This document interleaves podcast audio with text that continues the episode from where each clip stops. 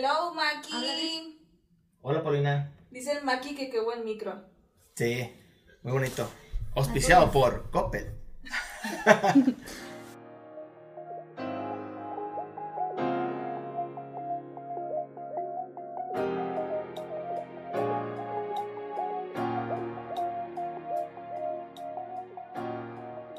Bienvenidos a Políticamente, el podcast de la política. Una vez más me acompaña, ahora no de manera castrosa, de manera amable. Ana Quintero. La neta, me da mucho gusto tenerte aquí. A pesar de que tú creas que no me da gusto, pero sí me da mucho gusto en realidad. ¿Cómo estás? Muy bien, muy bien, gracias. ¿Y tú qué onda? Pues bien, aquí con la vista del fantasmal Hotel Madrid, que a lo mejor no se alcanza a ver ahí desde el celular, pero está terrorífico. Un pedacito nomás. Hoy, aprovechando que estamos en la Ciudad de México, una ciudad muy vanguardista, la ciudad en la cual tú resides, el pasado y donde está parte de la Suprema Corte de Justicia, el pasado 7 de septiembre, la Suprema Corte declaró inconstitucional el, el artículo 196 del Código Penal de Coahuila. Ujú. Y fue un festejo para el feminismo porque despenalizó el, el aborto en ese estado.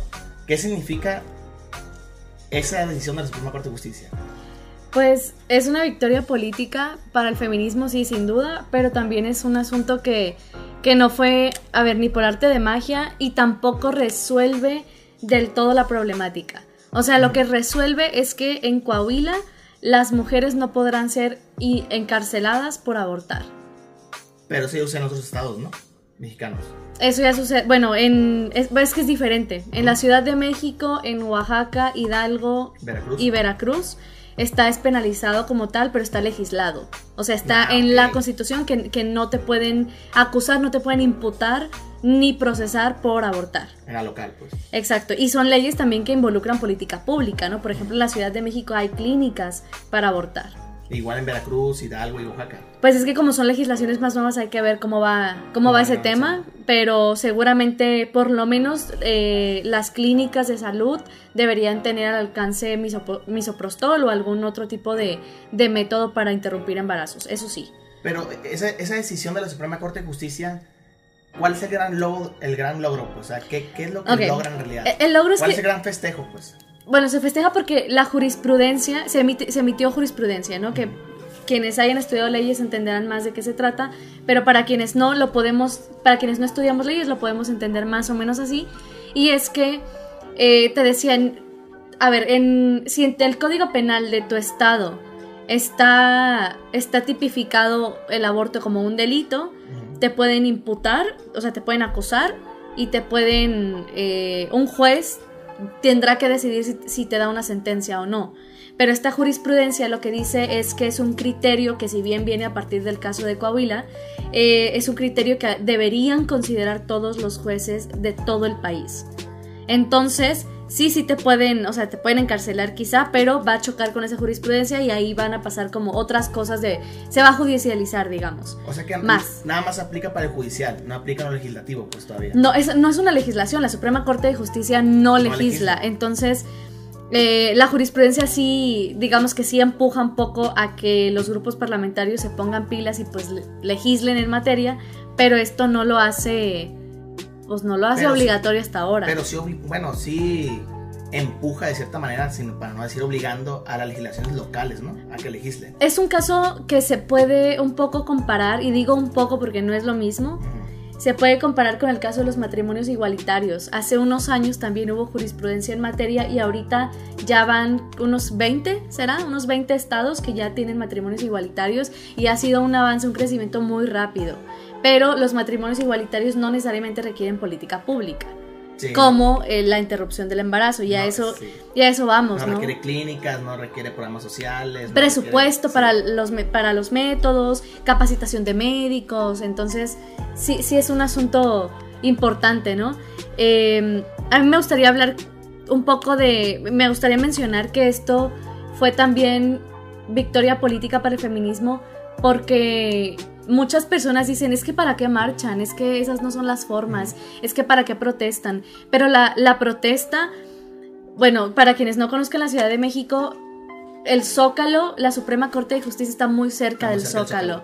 Y a veces hay contingentes que llegan a la Suprema Corte. Entonces, sí, ha- sí, yo creo que sí ha funcionado, sí ha servido cada protesta, cada marcha, cada paso que hemos dado, literalmente cada paso que hemos dado sobre Avenida Reforma para, para que esto sucediera. Eso sí fue muy Sí, importante. es lo que hablábamos ayer, creo, ¿no? Fue la mesa análisis de que los, los movimientos sociales sí son importantes para poner sobre la agenda política, pues cosas que la sociedad quiere, pues en ese caso es el tema del aborto.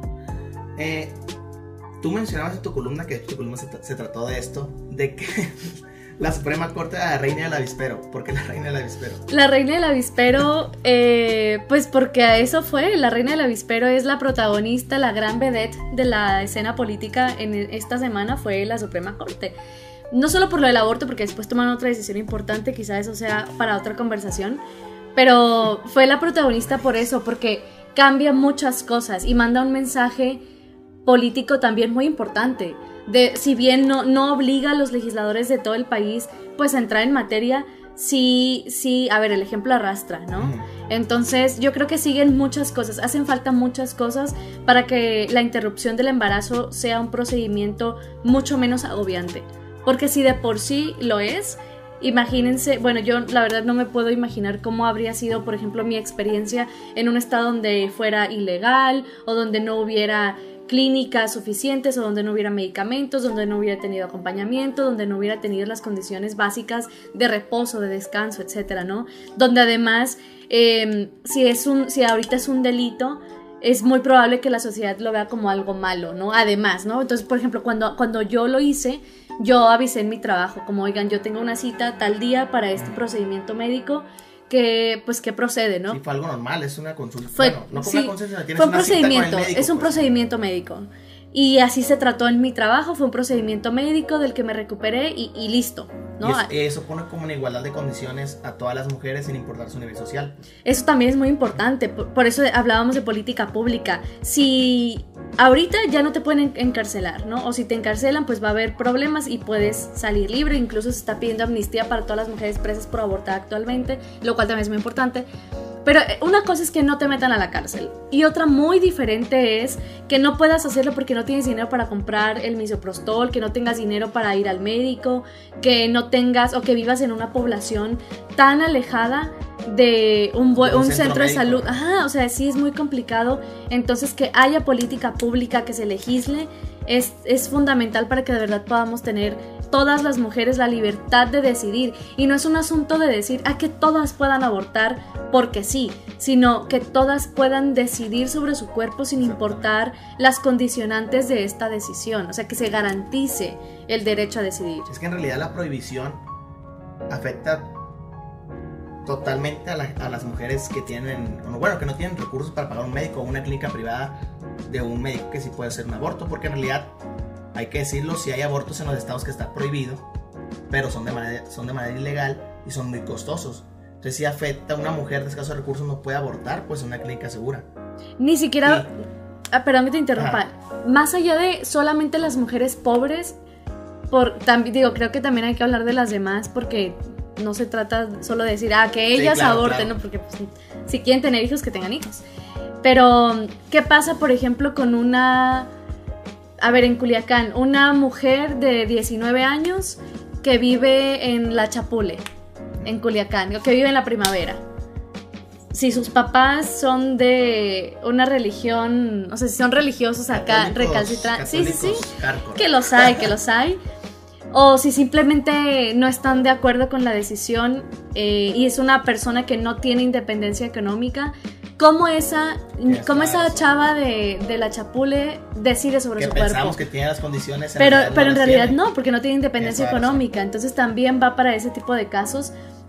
Y, y sí es muy feo eh, obligar a una mujer a ser madre. Entonces también va sobre eso. Sí, y, sobre eso, temas socioeconómicos, otra vez regresando, me estaba dando cuenta de que todos los países desarrollados y países ricos, el aborto es legal, sin importar las condiciones, pues no, sin importar la condición tú puedes ir a abortar.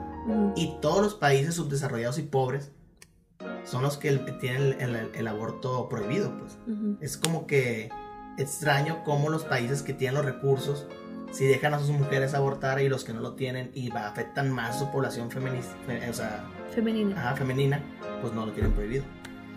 Yo no sé si ahí hay como que cruzar datos, si esto sería un- una condicionante como para que a un país le vaya mejor. O sea, honestamente yo no, No, no, no sé. lo digo en ese sentido, sino lo digo en el sentido de que es, es extraño cómo los países más desarrollados, y hay que decirlo a lo mejor un poquito menos apegados a las religiones, Ujú. son los que sí tienen eh, legalizado el aborto. Creo que tiene que ver con el prejuicio religioso que heredamos, ¿no?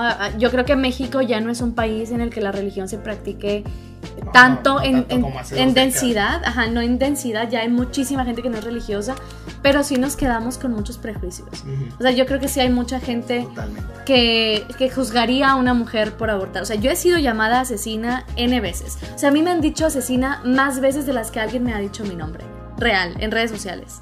Sí, porque de hecho, en ese mismo sentido, los estados que tienen más prohibiciones del aborto en México es Querétaro y Guanajuato, que son dos estados súper religiosos y súper panistas, ¿no? Saludos a los panistas, Liz. Saludos.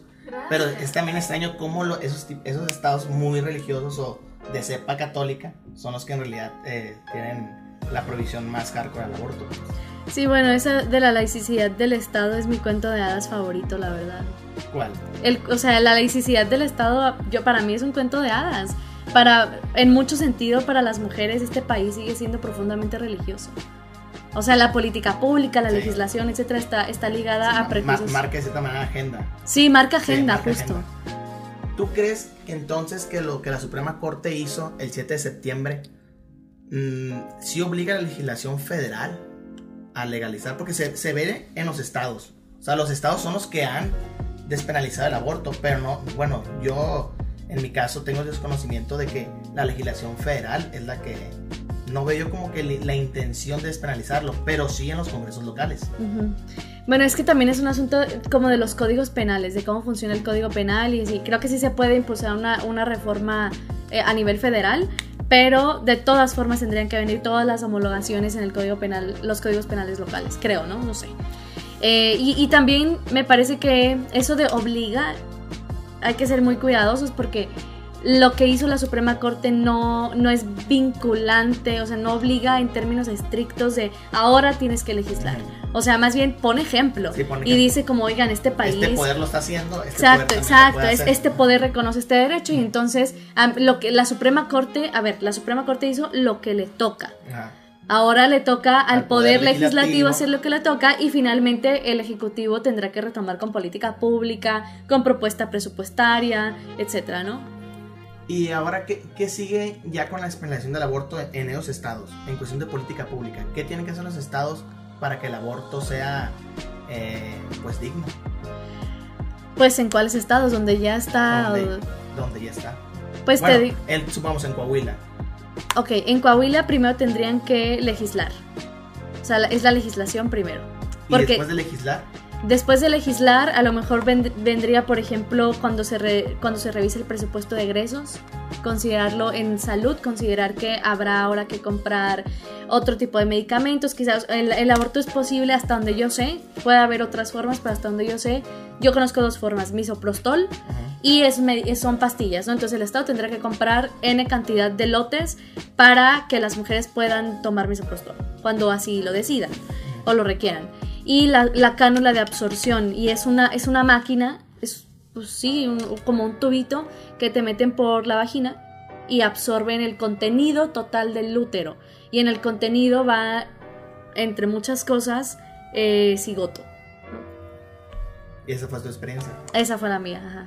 Y eh, te- entonces tendrá a lo mejor que comprar cánulas, desconozco. eso. máquinas, o sea, sí, sí, sí, pero esas, a ver, esas cosas cuestan, entonces hay que considerarlo en presupuesto y así. En capacitación también. Eso ¿no? cuesta, pero supongamos en Ciudad de México, que ya está legalizado, te lo da el, el, el gobierno. Pues no sé porque yo aborté en una clínica privada, Ah. pero sí sé que en las clínicas públicas eh, lo, lo mínimo es que creo que hasta las 8 semanas, porque es legal hasta las 12 semanas, para- semanas, hasta las 8 semanas que por el tamaño, por como el, no sé, cosa médica, pregúntele a un médico, pero creo que es por el tamaño que es más fácil y menos doloroso con misoprostol.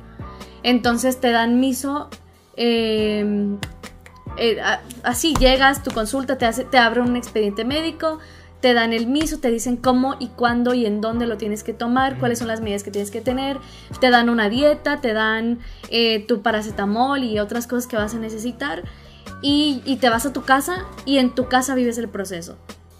Sé que en las clínicas públicas, incluso en las privadas también así sucede, cuando es eh, un procedimiento de bajo riesgo y, y requiere, digamos que el No es necesario ir al, al hospital. no es necesario una cánula, por ejemplo, ¿no? Y hay otro, el procedimiento con la cánula, desconozco si en las clínicas públicas de la Ciudad de México se hace con cánula, desconozco. Y habrá que investigar también cómo las Hidalgo, cómo las de Oaxaca o cómo las de También, Veracruz. exacto. Pero bueno, en el caso de Oaxaca es muy reciente, también es este año. Mm. Entonces, a lo mejor acá con ellos van empezando. Yo creo que seguro ahí encuentras miso, pero las, las máquinas para las cánulas no lo sé.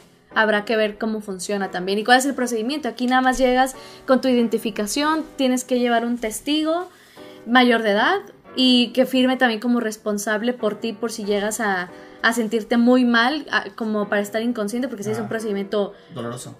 muy doloroso, puede llegar a ser peligroso y, y es, en general es, es muy cansado. Entonces una, sol- una persona sola podría hacerlo, pero es mejor que vaya alguien contigo. Sí, porque el, el dolor a lo mejor puedes desmayarte o algo por el estilo, ¿no? No, sí, bueno, fueron los 30 segundos más dolorosos de mi vida. Casi me desmayo. O sea, casi. Y no te puedes desmayar, ¿no? O sea, no puedes desmayar. No sé qué pasa, pero no te puedes desmayar. Y no te puedes mover porque si te mueves te daña tu cuerpo. Entonces sí es un problema. Sí es muy delicado. La muy verdad, delicado. Mis respetos en ese sentido. Porque es doloroso tener el hijo y aparte también en ese sentido decir no, no. Sí. Es, es algo, es un debate que nomás la mujer puede. Bueno, a, a nosotros no nos toca, pues en realidad. Sí, no, no. Y, y la verdad es que mucha gente cree que las personas que decidimos abortar es como que lo usamos como método anticonceptivo, que lo hacemos seguido, o que es como, ay, qué divertido, o sea, no sé, o que lo hacemos como, ay, me voy a embarazar para tener la experiencia. Y la verdad es que no. Los accidentes pasan, los abusos pasan, las cosas pasan y cuando eso pasa, tener la posibilidad, para mí haber tenido la posibilidad de no ser forzada a ser madre y a mantener un vínculo de por vida con un agresor fue darme una segunda oportunidad. Sí, claro. Y en ese sentido, y a ver, sí fue muy doloroso y muy agobiante, pero lo comparo con, con la maternidad que me hubiera tocado tener y estoy agradecida con la vida por haber O tenido sea, a la lo mejor hubiese sido también muy agobiante tu maternidad obligada. Mucho más. Yo creo que hubiera sido mucho peor, ¿no? Porque no solo es esta parte de llevar a término el embarazo, cuidar a un bebé, etcétera, sino el vínculo con el agresor que es el padre, mm, hubiera estado muy complicado. Pues Ana, sin duda creo yo que es un logro gigantesco para las mujeres, para los- las feministas más que nada, las que marchan, las que gritan, las que luchan por el derecho de las demás mujeres que a lo mejor no pueden salir a la calle y también gritarlo. Eh, es un tema que totalmente les toca a ustedes. Eh, yo ahorita estoy aquí nada más pues guiando más o menos la, la charla, pero sí es un tema totalmente de mujeres y espero que al igual que el matrimonio igualitario, sea como ese efecto cascada y, y todos los estados de la república puedan pues legalizar el aborto porque es importante.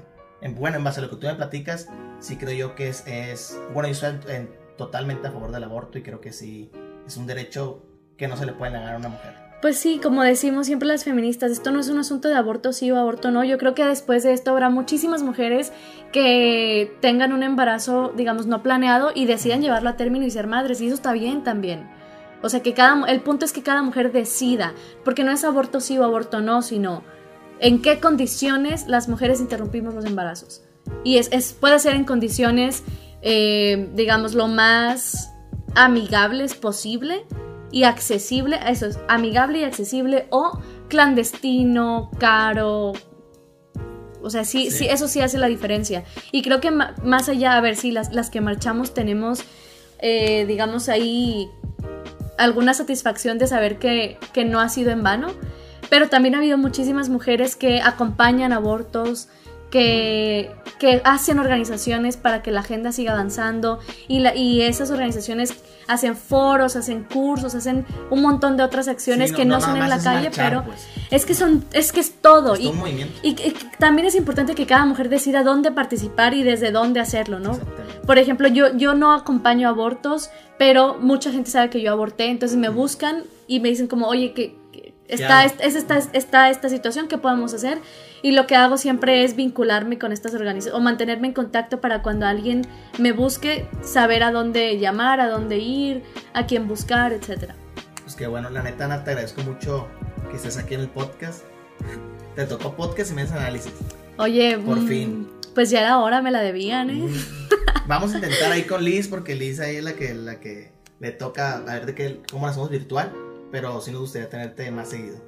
Pues muchas gracias por invitarme. Me gustó mucho usurpar el papel de Miguel Vicente aquí, robarle su sillón. Estuvo muy divertido. No, Miguel ahí está también participando de lejitos.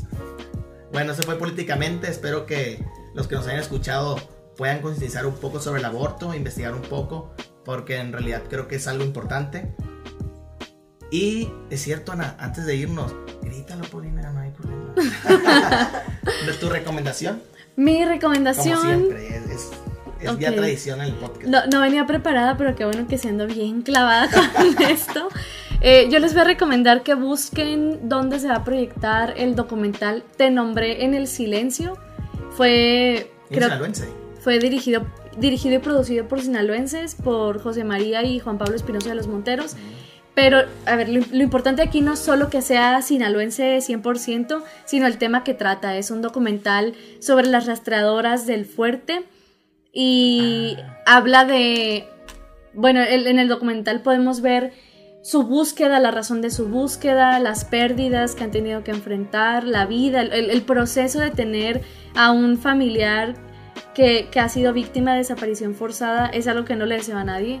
Eso sí, es algo que no he experimentado y espero nunca tener que, que Otro experimentarlo. tema muy interesante para otra mesa de análisis. Sí, también puede ser para otra conversación. Pero bueno, vamos a ver el documental.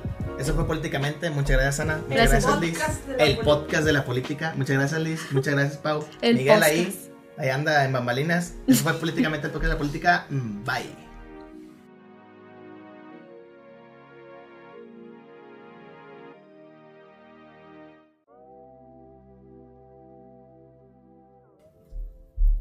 El podcast. El podcast. El Ana, podcast.